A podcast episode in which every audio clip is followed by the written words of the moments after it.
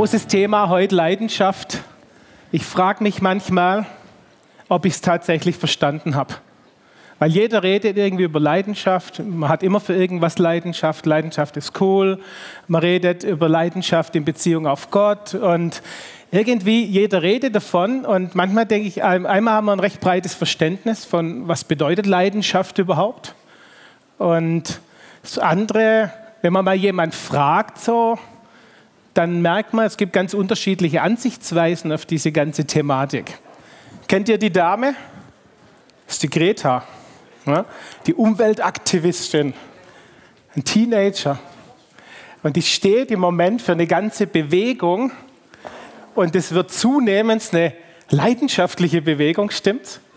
Und ist irgendwie, die ist nicht beeindruckt vor Politikern zu stehen oder Wirtschaftsbossen und solchen Leuten und leidet im Moment als Teenager.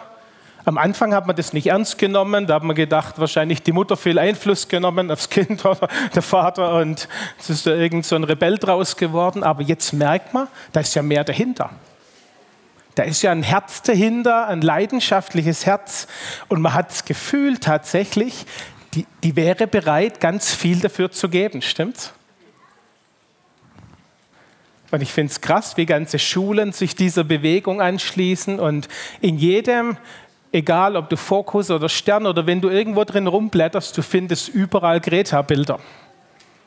Ich habe Greta ein bisschen gesucht, das beste Bild war, war Fokus oder für Stern, weiß nicht mehr genau. und du findest überall Artikel über die Frau. Frau, Mädchen, Teenager. Ich glaube, dass jede Leidenschaft in irgendeiner Weise irgendwo, vielleicht kann man es nicht immer gleich erkennen, aber irgendwo ist jede Leidenschaft zutiefst mit dem Herzen Gottes verbunden. Was, man kann auch sagen, was uns unter den Nägeln brennt, wofür wir bereit sind, reinzugehen und zu geben, das ganz in aller Regel immer ein Thema, das auch Gott unter den Nägeln brennt. Das ist natürlich nicht immer die Motivation die gleiche oder Leute wissen das auch gar nicht. Ich mache ja auch keinen Unterschied zwischen gläubig und nicht gläubig. Wir denken als Christen bei Leidenschaft oft nur an unsere Jesus-Beziehung und unsere Jesus-Liebe. Und das ist ein großer Part, um, um das es uns heute geht. Aber in Wahrheit steckt in jedem Menschen, weil jeder Mensch entspringt ja von Gott, steckt in jedem Menschen eine Leidenschaft drin, ein Herz für was, ähm, wo zutiefst, wenn man nachguckt, vielleicht nicht an der Oberfläche immer gleich sichtbar, aber wenn man tiefer reinguckt, dann stellt man fest, Gott hat das gleiche Herz. Und ich glaube zutiefst, dass Leidenschaften aus, Gott ist ein leidenschaftlicher Gott, dass Leidenschaften aus dem Herz Gottes entspringen. Also wenn man jetzt an die Umweltaktivistin denkt, ob das jetzt, das ist nicht bibelgemäß geführt, das hat keinen theologischen Ansatz, da wird Gott gar nicht in den Mund genommen, auch in Bezug auf die Schöpfung nicht. Aber ist es nicht so, dass Gott die Umwelt am Herzen liegt, die Welt? Hat er nicht alles geschaffen und, und ihm liegt es am Herzen, dass wir die Welt nicht kaputt machen durch falsches Klima? Also eigentlich kann man doch jetzt sagen, wenn man es ganz ernst nimmt, die Greta ob die gläubig ist oder nicht, weiß ich nicht. Ich habe nie was davon gelesen. Ich vermute es jetzt mal nicht. Die Greta führt mit Leidenschaft den Auftrag Gottes aus. Ich habe ähm, in, in einer Botschaft von jemandem gehört, der, hatte, der war im Flugzeug, äh, war noch ein Platz neben ihm frei. Das Flugzeug wurde noch mal angehalten, war schon in Richtung Startbahn unterwegs und irgendjemand wurde noch reingelassen. Das war so ein, so ein Vogelbeobachter. Und der hat gedacht, oh nein, der hat schon, wisst ihr, so mit Hut, so ein richtiger Forschertyp, so das Netz in der Hand und ein Schmetterlingbeobachter war es. Und natürlich hat er sich neben den hingesetzt, er war Pastor und es war der letzte freie Platz. Und dann hat er den Eindruck, ihn zu fragen, was machst du denn beruflich? Oder was magst du hier? Und dann hat er angefangen, über seine Leidenschaft, über die Schmetterlinge und Vögel und die Natur zu reden. Und dass er sich darum bemüht, seit Jahren eine Art, die vom Ster Aussterben bedroht ist, zu bewahren und tut alles dafür, die zu finden und wie kann man die wieder, wie kann man die in der Natur äh, erhalten, diese Art. Dann kam der, der Pastor auf den Gedanken und sagt, woher kommt denn deine Leidenschaft? Woher hast du diesen Eifer? Der hat sein ganzes Leben, seine ganze Energie, seine ganzen Finanzen nur für die eine Schmetterlingsart reingegeben. Ich meine, das ist Wahnsinn. Da denken manche, pff, so nur ein Schmetterling. Ja? Also es ist faszinierend, wie auch jemand seine ganze Kraft und Energie auf was lenken kann. Und der fragt den dann und sagt, ja, woher, wie kommt es denn, deine Liebe für Schmetterlinge und so? Und da gab es natürlich eine kleine Geschichte, aber er hat gesagt, woher hast du deine Leidenschaft? Und der Mann, nicht gläubig, konnte die Frage nicht beantworten. Konnte die Frage nicht beantworten. Und das war natürlich der Einstieg fürs evangelistische Gespräch und so weiter. Ne? So, ich weiß, wo du die Leidenschaft her hast. Ich weiß, wo dieser Eifer herkommt. Mein Gott hat genau der gleiche Eifer für diese Natur und für diese Schmetterlinge. Und ich denke manchmal, wir Christen sind so, wir sind so eingeengt in unserem Mindset wir, wir, wir, wir denken ja so immer in Trennung, ne? in Gut und Böse, Welt und Gemeinde und so unsere Insel der Glückseligkeit und die da draußen und die da drinnen. Und das ist ein großer Fehler. Gott ist überall, in allem, durch alles. Alles kommt von ihm, alles geht zu ihm hin. Es gibt nichts, was nicht in Gott wäre. Ich sage damit nicht, dass alles erlöst ist. Oder dass alles unter der Erlösung lebt, die schon da ist. Versteht ihr? Nicht jeder glaubt. Und trotzdem ist jeder auf dieser Erde in irgendeiner Weise mit Gott in Berührung, ob man es weiß oder nicht. Und zwar nicht nur im Sinn, das sind Sünder und in Berührung kommen sie dann übers Kreuz. Stimmt, natürlich. Aber sie sind auch in der Schöpfung Gottes drin, in der Welt Gottes drin. Jeder, gläubig oder nicht gläubig, ist in irgendeiner Weise in dieser, äh, in dieser geschaffenen Blase drin, das Gott gemacht hat. Stimmt's? Und daraus kommt die Leidenschaft. Ich finde es krass. Michael Jackson hat mal gesagt, er weiß ganz genau, dass er die Gabe, die er hat, die musikalische Gabe und Lieder schreiben, und er hat ja krasse Musik gemacht. Äußerlich gesehen war das zum Teil ein echt schräger Vogel, oder?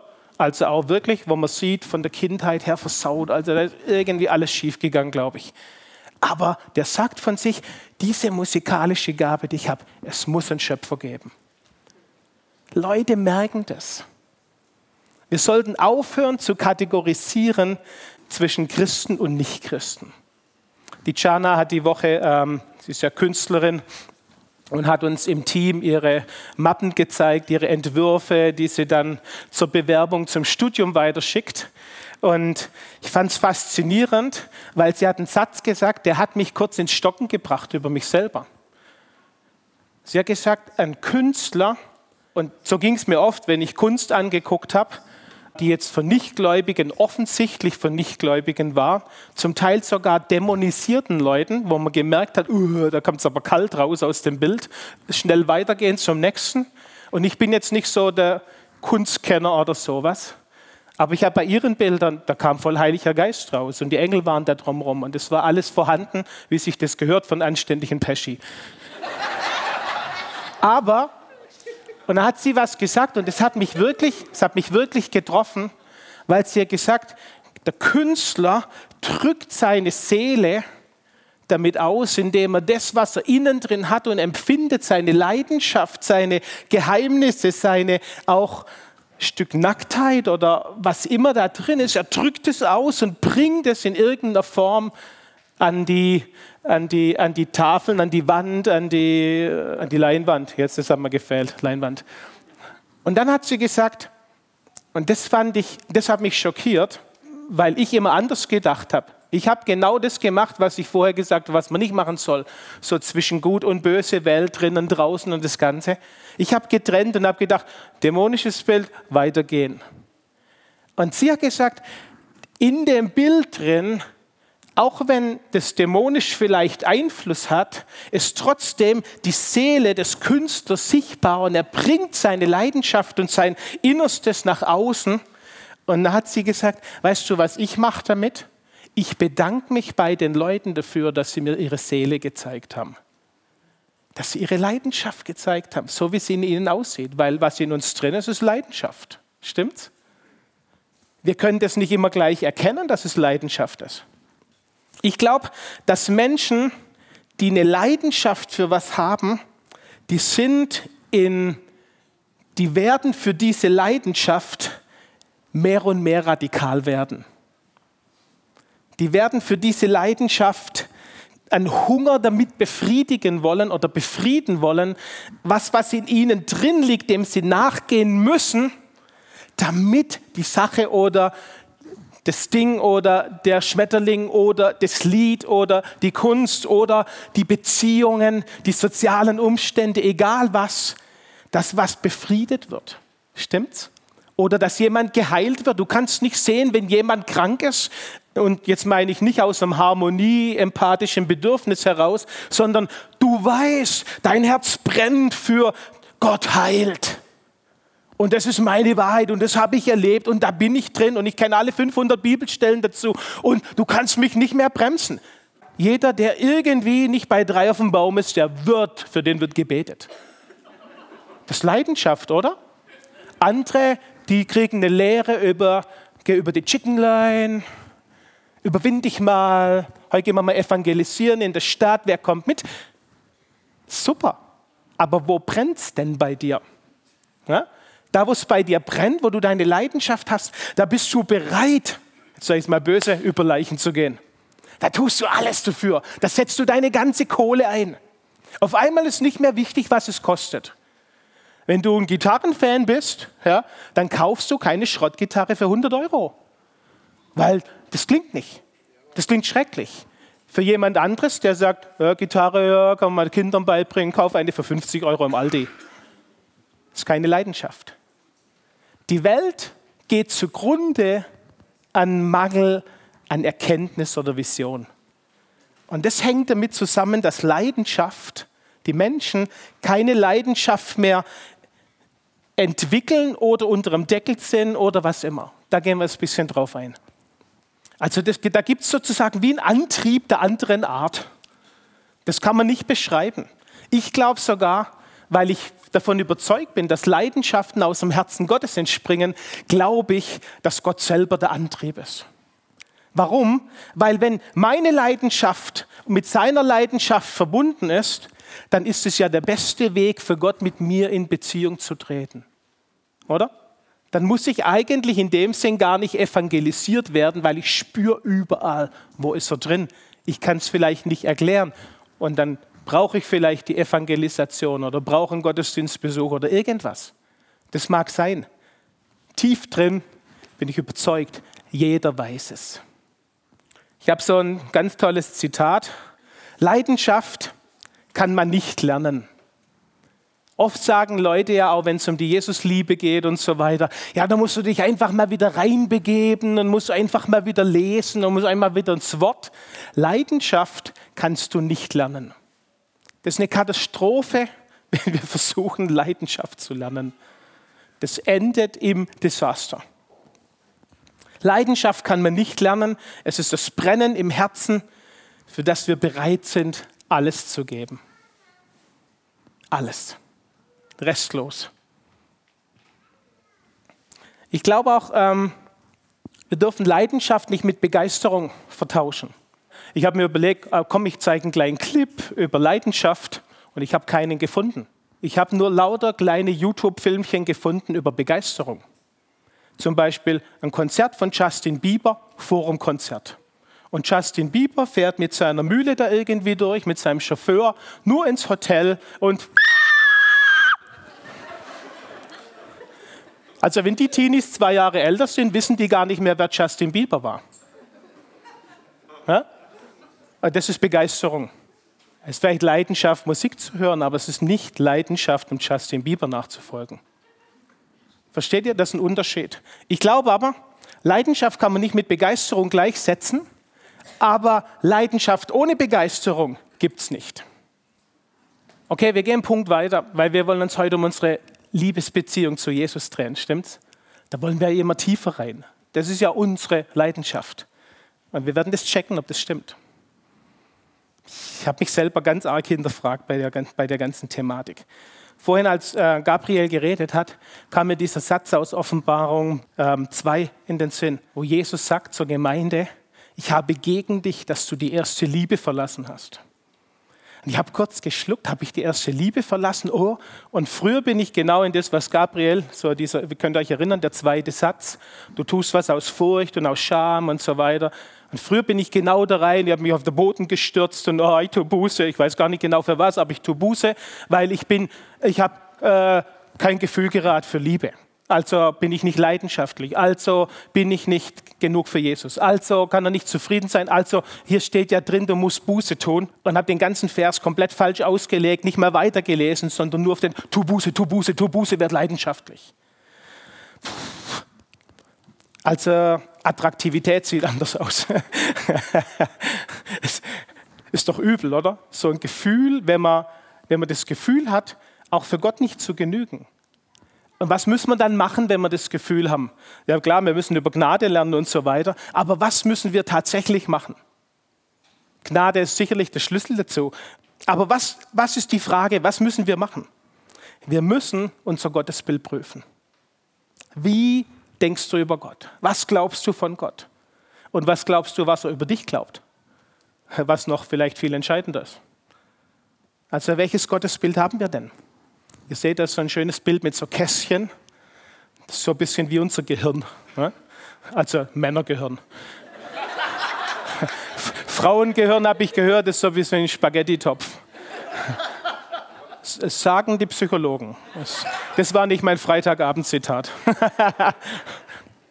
Aber es ist ja tatsächlich so, wir haben in jeder Situation unseres Lebens eine gewisse Vorstellung, wie Gott jetzt ist, wie er über mich denkt, mein Bild über ihn, wie er zu sein hat oder wie ich mir wünsche, dass er wäre. Und das gilt es mal zu, zu prüfen. Ne? Also zum Gott, den wir nicht lieben können, könnt ihr in Unterlagen sehen, haben wir, haben wir kein Vertrauen. Also wenn wir, wenn wir merken, wir können Gott nicht lieben, vorbehaltlos, oder glauben umgekehrt, dass er uns liebt, vorbehaltlos, dann gibt es kein Vertrauen. Und das ist die eigentliche Schwierigkeit. Wie willst du leidenschaftlich für jemand sein, dem du nicht vertraust? Dann kennst du ja sein Herz nicht. Wie kannst du die Leidenschaft Gottes empfangen, wenn du nicht vertraust? Gabriel hat es vorhin mit anderen Worten schon mal gesagt. Aber das ist der zentrale Schlüssel für Leidenschaft. Es Gott kennen. Stimmt? Es Gott vertrauen, es Gott lieben, wertschätzen, auch Anbetung. Natürlich kann ich sagen, wir machen jetzt Anbetung. Eins, zwei, drei. Und ich kann sogar runterspulen, Gott, du bist gut, du bist vertrauenswürdig, du bist ein Vater, du bist äh, ein Heiler, du bist ein Versorger. Stimmt alles Wahrheiten, richtig? Und die habe ich alle hier gespeichert und ich kann dir zu jeder 30 Bibelstellen sagen und doch kann es nichts bedeuten. Das ist auch bei Predigern ein riesiges Problem. Wir können Wahrheit verkündigen. Das Problem ist, uns glaubt niemand, wenn wir nicht die Leidenschaft dafür haben, wenn wir Gott nicht dahinter kennen. Stimmt? Du kannst mir zuhören und kannst sagen, ja, stimmt, logisch und richtig. Aber irgendwas in mir sagt, nee, das lebt er nicht. Oder du würdest es natürlich nie sagen. Das traust du dich ja nicht. Ne? weil der hat ja schließlich Theologie studiert oder der war ja ganz toll in der Bibelschule. Ich war nie in der Bibelschule, könnt mir vertrauen. Ich war in der Lebensschule. okay, also wenn wir, wenn wir, wenn wir, das ist so ein bisschen ein Gradmesser, unsere Liebe zu Gott oder das Empfinden Gottes Liebe zu uns, können wir als ein Anführungszeichen Gradmesser nehmen, unsere, uns, unser Maß der Leidenschaft. Ja? Wenn wir also Gott nicht vertrauen, dann ist ja die Folge davon, dass wir die Quelle verschließen. Richtig? So, wir machen den Deckel auf die Quelle drauf, weil wir sagen, Quelle ist nicht vertrauenswürdig. Okay, was passiert mit unserer Leidenschaft? Die zieht sich zurück in uns. Da ist noch tief drin was. Kann, kannst du dich erinnern, als du dich bekehrt hast? Das ist die typische Predigt. Ne? Erinner dich, also wenn es erste Liebe predigt, ne?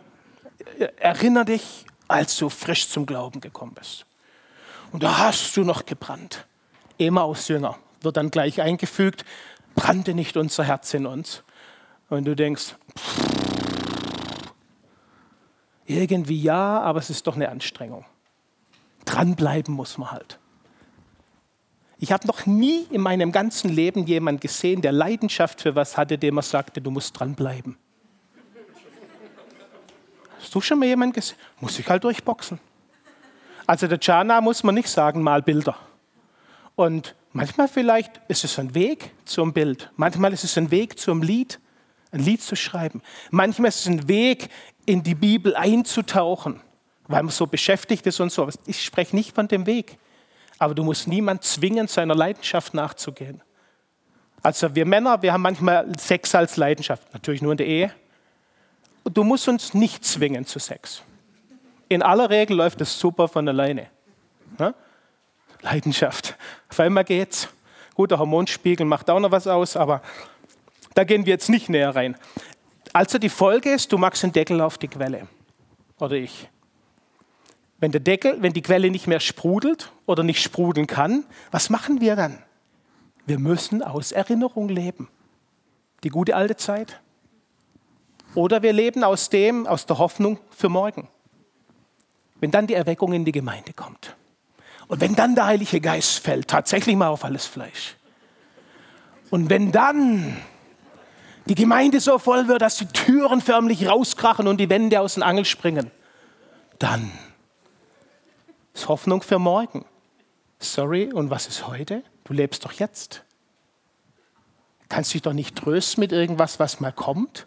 Und vielleicht kommt es nie zu deinen Lebzeiten. Ja, dann für die nächste Generation. Super demütig, aber völliger Schrott.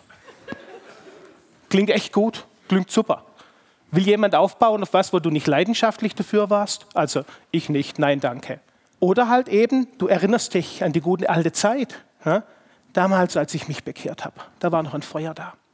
Oder als ich geheilt wurde. Da, oder an der Stelle habe ich Gott gespürt. Das stimmt. Aber du bist dazu bestimmt, jeden Tag Gott zu spüren. Du bist dazu bestimmt, in dieser Liebe regelrecht zu schwimmen und zu baden und, in der Quelle dich aufzuhalten. Du bist niemals außerhalb der Quelle. Das ist eine Lüge des Teufels, du wärst außerhalb der Quelle. Und trotzdem machen wir solche Mechanismen, wo wir verschließen, uns zurückziehen. Das hängt zutiefst mit, unserer, mit unserem Gottesbild zusammen.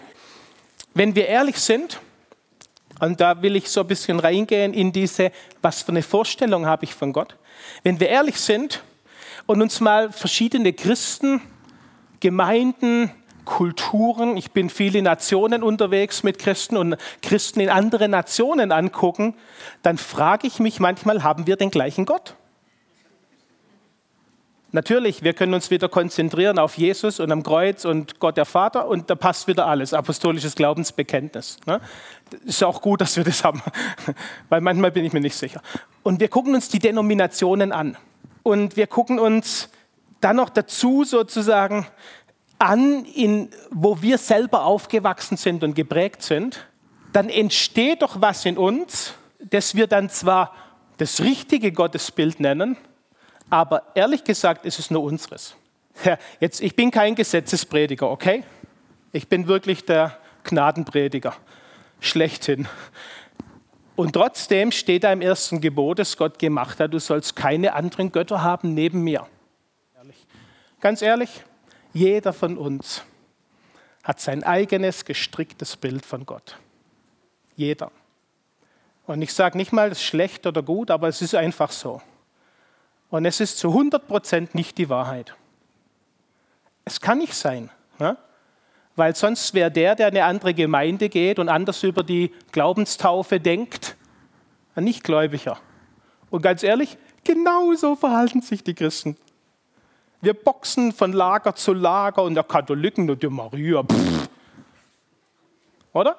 Und die gucken wir, Charismatiker, die haben immer nur die Hände oben. Und wir machen uns so Vorurteile, die auf dem Gottesbild gründen. Ja, ist ja kein Wunder, wir verlieren die Leidenschaft.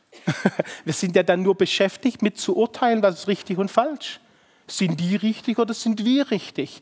Ganz ehrlich, der Timo Hack, den hört ihr heute Mittag, der hat einen guten Satz gesagt. Theologie muss man mit dem Bleistift schreiben. Mach mal eine kurze Erinnerung. Ich weiß nicht, ob er es erfunden hat, aber gesagt hat es. Mach mal ganz kurz so einen, einen, einen Blick in dich selber. Vielleicht machst du deine Augen dazu, da, dabei zu und, und denkst mal so in dich rein, wenn du so zurückdenkst in deine Kindheit, wie hat dein Gottesbild da ausgesehen? Und da bist du in die Teenagerjahre irgendwann gekommen mit lauter Pickel und Rebellion. Wie hat es dann da ausgesehen? Dann hattest du die erste Lebenskrise. Und wie hat es dann ausgesehen? Und dann hast du geheiratet und dein Partner hatte irgendwie auch noch was zu sagen. Auf einmal hat sich dein Bild verändert, hast noch ein paar Sachen dazugenommen. Ich, ich rede hier nicht von richtig und falsch. Gell? Ich sage nur, wenn wir uns angucken, dann müssen wir doch zugeben, dass, wenn man so, also mein Gottesbild hat sich krass verändert. Und ich muss sagen, Gott sei Dank. Hätte ich das noch von meiner Kindheit, ich würde hier nicht stehen. Ich würde mich wahrscheinlich bis zum Rest meines Lebens in den Boden schämen. Ich hatte eine Gottesbegegnung vor vielleicht sieben, acht Jahren, wo Gott mich reingenommen hat in die ganze Sache mit dem Kreuz und mit der Gnade. Und ich hatte so einen Klickmoment. Mein Gottesbild hat sich um 180 Grad geändert, obwohl ich da schon zehn Jahre im vollzeitigen Dienst war und alle Leute voll gepredigt habe. Ich bin einmal an einer Veranstaltung gestanden und habe gesagt, es tut mir von Herzen leid, wer immer auf meinem Seminar war, vergebt mir. Ich habe es nicht kapiert, ich habe es nicht selber kapiert. Aber eins war ich, leidenschaftlich. Ich wollte, dass die Leute in eine Jesus-Beziehung kommen. Das war mein ganzes Herz. Aber wie ich es angegangen bin, von meinem Gottesbild aus, Katastrophe. Sag's niemand. Das heißt, wir sind in der Lage, und das ist ganz normal, und ich denke jetzt einfach mal, Gott hat kein Problem damit. Das Problem liegt auf unserer Seite. Gott hat kein Problem damit, wenn wir uns, wenn wir uns, weil das ist ja auch eine Frage von Offenbarung, ne? Aber das siehst du halt mal, wie viel da drin steckt von Prägung und Elternhaus und wie wir groß werden. Und selbst, wir, wir reden in der Seelsorge dann oft von Vaterübertragung oder Mutterübertragung, ne? dass wir denken, Gott wäre so wie unsere Eltern. Ja, das schleppst du dein Leben lang erstmal mit dir rum, bis du erkennst, äh, das hat vielleicht nichts miteinander zu tun oder es hat vielleicht einen bestimmten Punkt, was mit, und wie kriege ich es jetzt auseinander? Wie ist Gott denn wirklich? Und darum geht es, die Quelle neu entdecken und die Quelle die Quelle sein lassen, Gott Gott sein lassen und das Alte vielleicht auch echt mal weglegen und ein neues Bild aufnehmen. Und da entdeckt man doch einiges auch in der Bibel, wie Gott ist. Ich weiß, das bringt uns ein bisschen durcheinander. Ganz ehrlich, das kostet ganz schön viel Mut, unser Gottesbild auf den Altar zu legen. Weil die erste Frage, die uns auftaucht, ist dann, was habe ich dann noch? Was bleibt denn noch übrig? Was bleibt noch, wenn, was wäre, wenn Gott mir das ganze Bild sozusagen, das ich mir da gebildet habe, vielleicht auch eingebildet habe, vielleicht auch richtig gebildet habe? Naja, eigentlich kann uns nichts Besseres passieren, und allein schon an dem Gedanke, was bleibt übrig, merke ich, wie wenig ich Gott vertraue. Wie wenig ich ihn tatsächlich kenne. Was könnte am Ende übrig bleiben? Vielleicht stehe ich dumm da. Vielleicht habe ich die ganzen Jahre an was Falsches geglaubt. Versteht ihr? Das ist ein, ein Bild dafür, die Angst ist ein Bild dafür, wie wenig wir in der Quelle sind oder die Quelle kennen. Aber gute Nachricht, es geht ja noch weiter. Wir müssen ja auch sehen, wir leben in einer in einer ziemlich egoistischen Gesellschaft. Stimmt's? Und so die, der eigene Wille, der menschliche Wille, der steht ja super hoch im Kurs. Ne? Also gerade so eine Werbung gehört, ich tue, was ich will und ich kriege, was ich will und ich mache, was ich will und so weiter. Also so in dem Kontext. Und das ist eigentlich das völlig Normale. Jeder macht, was er will. Da muss man sich fragen, ist der Wille irgendwo vielleicht am Kreuz gestorben für uns Christen? Ich mache die Behauptung, ja, aber das will niemand wahrhaben, weil wenn ich nicht mehr will, wenn ich nicht mehr wollen darf, was ich will, dann habe ich ja keine freie Entscheidung mehr und dann bin ich ja versklavt. Alles nur ein Ausdruck von nicht kennen, nicht vertrauen. Ich sage ja nicht, du sollst nicht deinen Willen haben, aber dein Wille muss unter Gott sein. Wenn wir in so einer Gesellschaft auch noch drin sind, das nimmt ja einen Einfluss auf uns. Jetzt fragst du dich vielleicht so eine, eine Gemeinde, ne? also die werden dann Wohlstandsgemeinde genannt, die haben ein paar gute Erlebnisse mit finanzieller Versorgung gemacht und der Pastor fährt eine dicke Mercedes und dann ist denen ihr, ihre Prägung Gottes Versorger und er ist im Wohlstand, im Überfluss, ganz ehrlich, das glaube ich auch. Ich warte nur noch auf den dicken Mercedes.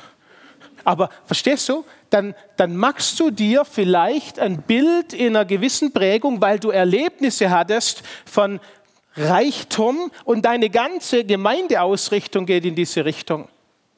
Und dann hast du den krassen Kontrast auf der anderen Seite, dass eine andere Gemeinde, Christen müssen arm sein. Wir brauchen nichts in der Welt.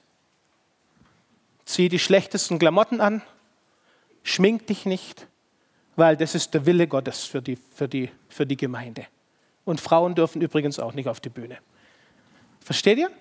Jetzt, da ist ja auch was dran an dem, auch an einem Lifestyle von Einfachheit, von tatsächlich von nichts abhängig sein. Nicht den Porsche fahren zu müssen. Der Paulus macht es cool, er sagt, ich habe beides, Armut und Reichtum, ich kenne beides. So Gottesbild ist ja die Frage geht mein Leben dann nur noch, sage ich mal, richtig ab, wenn ich den Wohlstand erlebe? Und wenn ich, wenn ich Armut erlebe in der Wohlstandsgemeinde, dann bin ich ein Versager. Oder? Keine Leidenschaft mehr. Wenn ich in der Armutsgemeinde reich bin, geht es dir ganz genauso. Der hängt am Geld. Die Liebe zum Geld, Brüder. Und der Mammon greift um sich. Lass doch den Mammon Mammon sein. Es geht weder um das noch um das. Richtig? Es geht um die Jesus-Beziehung. Jetzt steckt aber hier unser Gottesbild irgendwie darüber. Ich glaube, und das ist was, das mögen manche nicht hören, weil sie aus einer anderen Prägung kommen und ein anderes Gottesbild haben. Aber lass uns mal ganz realistisch ins Leben gucken. Läuft dein Leben immer super glatt? Seit du auf der Welt bist, alles Peace und du hast Geld und du bist versorgt. Du ist, ist so. Oder hast du manchmal Umstände? Probleme im Leben? Gibt es Krach? Finanzielle Not mal? Krankheit? Was passiert denn jetzt in den Umständen, die manchmal echt ah, zum Nicht-Aushalten sind? Meine Umstände waren oft so in meinem Leben, dass ich gedacht habe, ich, ich kann nicht mehr weiterleben. Früher, wir hatten eine Selbstständigkeit, und die ersten fünf Jahre war der pure blanke Horror für mich. Der pure blanke Horror. Ich habe nicht einen Tag in der Selbstständigkeit verbracht, wo ich gedacht hätte, fahr einen Baum, bring dich um, das hat keinen Wert mehr, du kannst da nie mehr wieder rauskommen aus dem Schuldenberg. Nicht einen Tag. Das hat mein Gottesbild völlig erschüttert. Ich glaube, dass echte Leidenschaft ist tatsächlich Leidenschaft dann oder wird als Leidenschaft anerkannt, wenn wir nach der Prüfung des Lebens, das sehen wir, was noch übrig ist. Alles andere ist Begeisterung. Du kannst heute feurig für Jesus sein und das sage ich, weil ich Leute kenne, die in Verfolgung stehen, viele Leute mittlerweile. Ich kann heute hier stehen, wir können Jesus abfeiern, wir können uh, Schrei für Jesus und alles machen und wir können voll begeistert sein. Die Leute, die ich kennengelernt habe, wenn die schreien, dann ist pure, pure, durch Leid, steckt in Leidenschaft drin, gell? durch Leid geborene Leidenschaft. Weißt du, da treffe ich einen jungen Pastor, der ist 24, der war achtmal im Gefängnis. Achtmal. Ich habe noch nie so einen brennenden Menschen gesehen wie den. Pure Leidenschaft. Hier stehen und Halleluja schreien kann jeder. Kannst sogar nicht Christ dazu bringen. Weil es fühlt sich spirituell gut an. Ich sage, wisst ihr, ich will uns kein schlechtes Gewissen machen. Aber lass uns ehrlich ins Leben reingucken, weil das Leben spielt uns manche Streiche, wo wir denken, Gott, wo bist du jetzt? Hast du mich verlassen? Wie Jesus am Kreuz, was nicht stimmt, aber versteht ihr? Uns kommen solche Gedanken, sollte Gott wirklich gut sein? Stimmt es denn überhaupt? Weil, wenn es so wäre, dann würde ich es ja erleben. Wenn Gott gut wäre, dann würde er mich ja heilen. Wenn Gott gut wäre, dann würde er das nicht zulassen. Wenn Gott gut wäre, wenn Gott gut wäre, wenn Gott gut wäre. Anfangsgeschichte, 1. Mose. Aber wir haben uns doch unser Bild gemacht von Gott. Können wir es zulassen? Und das ist, ich weiß, ihr seid es von mir nicht gewohnt, dass ich über Prüfungen rede. Aber können wir es zulassen oder zugeben, dass Gott uns testet? Und nicht deswegen, weil er uns klein kriegen will, sondern deswegen, weil wir klein sind, weil er uns groß kriegen will. Weil er uns in unserer Identität haben will und nicht in einer Lebenslüge, in einem vermeintlichen Denken, so wäre Gott. Ganz ehrlich, ich glaube niemand mehr, der sagt, ich kenne Gott durch und durch. Das sage ich immer, lass uns in zwei, drei Jahren wieder treffen. Und auf einmal ist das Gottesbild anders. Das ist kein Problem. Leidenschaft ist ja dann eigentlich, das habt ihr in euren Unterlagen, entgegen aller Widerstände zu glauben, entgegen aller Auswegslosigkeit zu hoffen. Leidenschaft fordert einen Beweis im Leben, sonst ist es keine Leidenschaft. Stimmt's? Ah, das mögen wir nicht, soll lieber leicht gehen. Aber ganz ehrlich, Leidenschaft setzt sich über Probleme und Umstände und Widrigkeiten hinweg. Das kann man ganz gut bei den Erfindern der wesentlichen Sachen sehen. Strom zum Beispiel. Wie oft wurde, wurden diese Leute, die Elektrizität und Licht und was weiß ich, also die Birne und so weiter erfunden haben, was ist mit denen alles passiert und wie sind die blöd angemacht worden? Und in denen war ein brennendes Feuer, dann mach ich es halt im Keller. Dann sage ich es halt niemand, oder? Du stirbst dafür. Du bist bereit dafür, dein Leben niederzulegen. Wer hatte die größte Leidenschaft? Ist doch klar, Jesus. Der Vater hatte die größte Leidenschaft, seinen Sohn ans Kreuz zu geben. Jesus hatte die größte Leidenschaft, die auch im Vater war. Richtig? Sich selber hinzugeben ans Kreuz, sein Leben niederzulegen, niedriger zu werden als die Menschen. Größte Leidenschaft, der höchste Preis bezahlt der höchste Preis bezahlt, die größte Leidenschaft. Und jetzt lass uns bloß nicht hingehen und sagen, komm, wir nehmen uns Jesus als Beispiel. Vorbild. Nein, das kannst du nicht. Es entgegen aller Wut zu lieben und sich dabei nicht selber zu verlieren. Nicht aufzugeben. Nicht zurückzustecken. Okay, wir machen uns auf die Suche nach Wahrheit. Die, Wahre, die Wahrheit natürlich, und deswegen geht es um einen Jesus-Fokus. Unser ganzes Leben dreht sich um Jesus. Das Leben aller Menschen dreht sich um Jesus, nur die meisten wissen es nicht. Von ihm kommt alles, zu ihm geht alles hin, stimmt's? Er ist der Ausgangspunkt von allem und der Endpunkt von allem. Von daher, jeder dreht sich um ihn, nur nicht jeder weiß es. Dann eine Frage beim Jesus-Fokus. Und hier geht es mir nicht darum, komm, jetzt beten wir miteinander an ja, und nehmen Jesus in den Fokus. Das ist ein sehr guter Weg, Jesus in den Fokus zu nehmen. Es geht noch was voraus. Wenn wir leidenschaftlich Jesus lieben wollen, dann müssen wir zuerst seine leidenschaftliche Liebe für uns kennen. Weil ganz ehrlich, wir erzeugen nicht Liebe aus uns selber raus, auch nicht Leidenschaft sondern er erzeugt es in uns. Aber wenn wir seine Leidenschaft für uns nicht kennen, dann tun wir uns unheimlich schwer, Leidenschaft zu entwickeln für ihn. Der Deckel ist auf der Quelle. Hier ein paar Fakten und Wahrheiten. Jesus ist perfekte Theologie. Alle Theologie, die nicht über, das, über die Linse des Kreuzes läuft, stelle ich zutiefst in Frage. Jesus ist der, der, der, Jesus ist der zentralste Punkt in der ganzen Bibel. Von der Schöpfung und vor der Schöpfung beim Vater bis hin zur Offenbarung, bis zur Wiederkehr. Alles dreht sich komplett ausnahmslos um Jesus. Deswegen müssen wir auch Theologie, ist ja nichts anderes als unser Bild von Gott, unser Verständnis von Gott. Es gibt nicht die richtige evangelische Theologie oder die richtige ist katholisch, sondern du hast einfach eine. Hier ist nicht die Frage mehr von richtig und falsch. Deine Theologie ist dein Bild von Gott und dein Nebensitzer hat ein komplett anderes vielleicht. Schwer zu begreifen, gell, wo wir doch immer denken, Luther hatte recht. Bring's aus deinem Kopf. Ich weiß nicht, ob der so recht hatte, indem er Juden hasste und so halbe Nazisprüche rausgehaut hat. Echt jetzt? Also irgendwo hat er einen Knacks in seiner Theologie gehabt. Aber ein Riesenteil würde ich sagen, ja, natürlich. Aber über was muss Theologie laufen? Immer über Jesus. Das bedeutet, dein ganzes Gottesbild, und ich würde dir sehr raten, darüber nachzudenken, was glaubst du tatsächlich?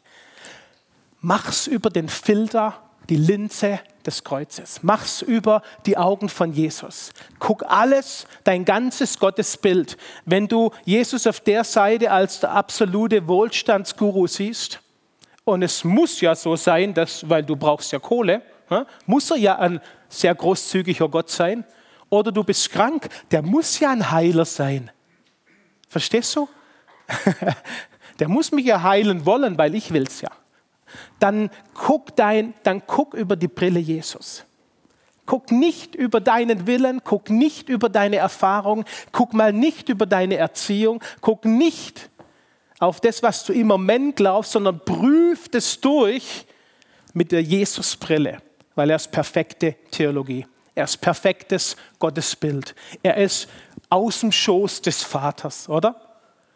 Der Vater und ich sind eins. Ich tue nur, was ich den Vater tun sehe. Jesus ist sozusagen das perfekte Abbild des Vaters oder man kann auch sagen, er ist im Vater und der Vater ist in Jesus. Das ist Einheit. Da bist du auch drin. Das ist eine gute, eine gute Botschaft. Die Frage ist, kannst du es wahrnehmen unter falscher, nicht Jesusgemäßer Theologie kannst du es nicht wahrnehmen. Es geht nicht. Dann nimmst du es halb vielleicht unter Halbwahrheit wahr. Viele sagen immer zu mir, warum erlebe ich es nicht? Dann würde ich das sagen, naja, es ist nicht in dir. Du glaubst vielleicht nach einer anderen Wahrheit. Und das gilt es zu durchprüfen. Leute, das macht so Spaß, mal dein eigenes Gottesbild auf den Altar zu legen. Warum? Ja, du kriegst die Wahrheit. Anstatt einer Lüge. Oder wir wollen ja nicht weiter in einer Lüge leben. Ja? Und es stimmt, wenn jemand dir sagt, du hast alles bekommen mit dem Kreuz. Oh, das war ja ich, der das gepredigt hat. Stimmt. Aber kannst du es nehmen? Kannst du leidenschaftlich da drin leben? Wenn das nicht geht und du kannst es nur als eine isolierte Wahrheit betrachten, die du halt glaubst, oder irgendwie glaubst neben anderen Sachen, dann musst du alles durchprüfen. Und der Heilige Geist hilft uns dabei. Jesus ist gekommen, um uns den Vater zu zeigen, habe ich gerade schon gesagt. Jesus als Person ist Weg, Wahrheit, Leben, er ist die Türe. So, also es gibt gar keine andere Türe. Ja? Ich mache einen Auszug aus dem Buch von Brad Chersek, das heißt die Schönheit des Evangeliums. Ein krasses Buch, eine theologische Meinung, kann man alles stehen lassen. Man muss es über Jesus leben, aber der bringt eine Hammerbotschaft darüber. Jesus ist perfekte Theologie. Und ein Auszug aus diesem Buch, da sagt er, Gott ist, welche Attribute hat Gott? Und das sind unumstößliche Attribute, an denen können wir uns festhalten und an denen können wir auch prüfen, wo wir stehen. Gott ist gut, das bedeutet, er ist nie böse. Das hat immer einen Umkehrschluss. Ne? Gott ist gut, sagen wir ganz schnell. Aber wir denken im Hinterkopf dann doch oft, aber vielleicht hat er schlechte Laune. Oder vielleicht, wenn ich was falsch mache, ändert er seine Meinung. Er kann nicht seine Meinung ändern an der Stelle. Er ändert nicht seine Person und Leidenschaft, damit es zu uns passt. Er ist nie böse. Er ist die Perfektion all dessen, was wir Güte nennen. Die Perfektion. Ich behaupte mal, wir können manchmal nicht in den Dimensionen denken. Gott ist Liebe. Das weiß jeder, das singen wir schon in der Kinderstunde. Das bedeutet, dass jeder andere Aspekt muss mit seiner Liebe übereinstimmen. So muss man auch Bibelgeschichte lesen. Wenn man nicht über Jesus als perfekte Theologie liest, dann kommt man auf ganz falsche Gedanken, was Gott für ein Typ ist wenn die sich gegenseitig abschlachten und Völker platt machen und so weiter. Und ganz ehrlich, ich habe einige Fragen. Gottes vollkommene Schönheit, Umkehrschluss, in ihm ist keine Hässlichkeit. Überleg, wie du über dich denkst, was du von dir denkst. Oh, ich habe so dünne Haare, mein Arsch ist zu fett und blablabla. Und wenn ich nur so wäre wie der. Und, ja, okay, vergiss es. So kommst du nicht weiter. Nicht mal mit Diät. Es wäre schrecklich, wenn wir alle gleich aussehen. In ihm ist keine Hässlichkeit. wisst ihr, weil wir so religiös geprägt sind, glauben wir immer, Gott ist Liebe. Er hat nicht nur Liebe, er ist Liebe. Gottes Liebe ist so wunderbar. Kennt ihr alle? Aber hier heißt es dann nicht weiter, und er kennt keine Hässlichkeiten. Weil wir denken, er kennt Hässlichkeit. Dann ist Gott nur lieb, aber nicht Liebe. Gott ist vollkommene Wahrheit. Niemand nennt ihn einen Lügner. Das ist niemand nennt ihn einen Lügner, ist ein biblisches Zitat. Vollkommene Wahrheit. Kein Falsch an ihm. Ne? Gott ist vollkommene Gerechtigkeit. In ihm ist keine Ungerechtigkeit. Das sind krasse Aussagen. Ja? Also Ansehen seines Bildes, das ist ja ein biblisches Prinzip. In Ansehen seines Bildes werden wir verwandelt in dasselbe, richtig? Also im Ansehen von Gott. Jetzt ist ja aber da die Frage, wie sieht dein Gott aus, den du anguckst? Und deswegen müssen wir, zum, müssen wir zur Jesus-basierten Theologie kommen und die Bibel Jesus gemäß lesen, nur über Jesus. Weil sonst beten wir was an, was wir nicht kennen. Und das ist der Vorwurf von Petrus oder Paulus an die, was weiß ich, wen immer. Ihr betet an, was ihr nicht kennt. Wir sind dazu geschaffen und geboren, um zu lieben. Ich glaube zutiefst, das ist unsere allererste und wichtigste und vielleicht sogar ausschließliche Berufung. So die Berufung, nach Afrika zu gehen als Missionar, ist keine Berufung, das ist ein Auftrag. Eine Berufung ist, wofür du vor Grundlegung der Welt bestimmt warst. Das ist eine Berufung. Vor Grundlegung der Welt da warst du noch in Abrahams Wurstkessel, da gab es uns noch gar nicht. Vor Grundlegung der Welt. Dimension kommt nicht in meinem Kopf vor. Du bist dazu bestimmt, Liebe zu empfangen und zu lieben. Das ist deine Hauptberufung. Und wenn du nichts anderes tun würdest, obwohl das gar kein Tun ist, sondern Leidenschaft dann bist du ein Ausdruck seiner Leidenschaft. Und er, je reiner und sauberer, sage ich mal, dein Gottesbild hier, Anführungszeichen, wird, umso mehr bist du seine Leidenschaft. Du bist jetzt auch schon seine Leidenschaft, aber desto mehr bist du der Ausdruck seiner Leidenschaft. Dann wird vielleicht das Bild, das du malst, eine Kunst oder dein Lebensbild, ja, dein Lebensweg, kommt von was Verbogenem, vielleicht manchmal sogar dämonischem Bild und von, von Unreinheit und von, von einer Un, Ungnade Gott gegenüber, ein komisches Verständnis und ein komisches Rollenverständnis und eine komische Beugung, dann wird das Bild auf einmal, kriegt eine Himmelsausrichtung. Leute lesen dich Leute erkennen dich, Menschen erkennen dich. Du spürst sofort, wo kommt es warm raus. Und du spürst sofort, wo machst du so. Richtig? Und wenn du da reinkommst und wir da reinkommen in dieses Jesus fokussieren und unsere Hauptberufung erkennen, Liebhaber seiner Seele zu sein, seine Schönheit zu umarmen, seine Gerechtigkeit voll anzunehmen seine Gnadenerweise, dass das so gut ist, dann verändert sich unser Leben von innen nach außen. Du kannst es niemals von außen nach innen verändern. Das geht gar nicht. Du kannst dich schöner anziehen, aber du bist innerlich deswegen nicht schöner. Du kannst vielleicht schöne Sachen denken, aber wenn zutiefst dein Ding auf Hässlichkeit programmiert ist, dann, dann wirst du Hässlichkeit, sorry, ausstrahlen.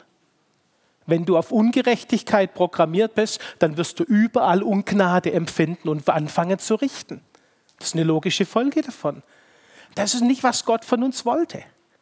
Und hier ist nicht, ändere dich jetzt mal. Ne? Das ist kein Aufruf zu ändere dich, sondern das ist ein Aufruf zu, sei ein Liebhaber, eine Liebhaberin. Da ist das ganze Geheimnis der Bibel drin. Darum geht es. Das ist das Evangelium. Gott ist gut und er liebt dich. Damit könnten wir es ganz beschreiben. Hier noch zwei Sätze zur Veränderung. 2. Korinther 3, 17. Der Herr aber ist Geist. Wo der Geist des Herrn ist, ist sauber gelernt. Willst du in Freiheit leben? Freiheit ist pure Leidenschaft. Ein Ausdruck purer Leidenschaft. Wir alle aber schauen mit, äh, mit aufgedecktem Angesicht die Herrlichkeit des Herrn an. Hier heißt es nicht, eines Tages werden wir, wenn die Decke von unseren Augen gezogen ist, die Herrlichkeit des Herrn sehen. Hier ist eine Zustandsbeschreibung eines Gläubigen. Wir schauen an. Wir tun es schon. Ob dein Hirnschmalz das verarbeitet und weiß oder nicht, spielt keine Rolle. Du tust schon. Kannst du das annehmen im Glauben? Kannst du es annehmen? Das steht im Wort Gottes, ich habe es nicht erfunden. Und so werden wir verwandelt in dasselbe Bild von Herrlichkeit zu Herrlichkeit. Das bedeutet, es wird was verwandelt. Es findet eine Verwandlung statt. Eine Hammerverwandlung weil Gott sieht dich schon als Herrlichkeit. Du bist schon Sohn und Tochter, wie der Gabriel gesagt hat. Nicht eines Tages wirst du, weil du dich verhältst als Sohn oder Tochter, Sohn oder Tochter sein, sondern du bist schon. Und aus dem Du bist schon kommt jetzt heraus das ganze Bild, das ganze Leben, das sich so zeichnet wie dieses Bild. Wow, das ist attraktiv ohne Ende und ist voller Leidenschaft. Bring bloß keine Begeisterung auf, wenn keine Leidenschaft dahinter steckt. Weil dann bist du morgen früh sowas von enttäuscht. Lieber sitzt du wie der große Schmollbär in der Reihe drin und, und bist ehrlich zu dir selber, aber fang an, dein Gottesbild zu prüfen. Echte Jesus-Theologie. So, wir beten. Jesus, bet mir nach vielleicht. Hm? Jesus, ich lege jedes Gottesbild, das ich in mir habe, auf den Altar. Und alles, was nicht dir entspricht, kann gerne verrauchen, kann verbrennen. Ich will will's echte. Ich will will's original. Ich bin schon komplett in dir vollkommen gerecht, vollkommen geliebt, vollkommen erneuert. Und das soll sich jetzt zeigen. Zeig mir jedes schräge Gottesbild. Geist Gottes, du darfst mich durchforsten. Durch mich durchgehen. Durch meinen Lebensweg durchforsten. Von meiner Zeugung bis zum heutigen Tag und morgen auch.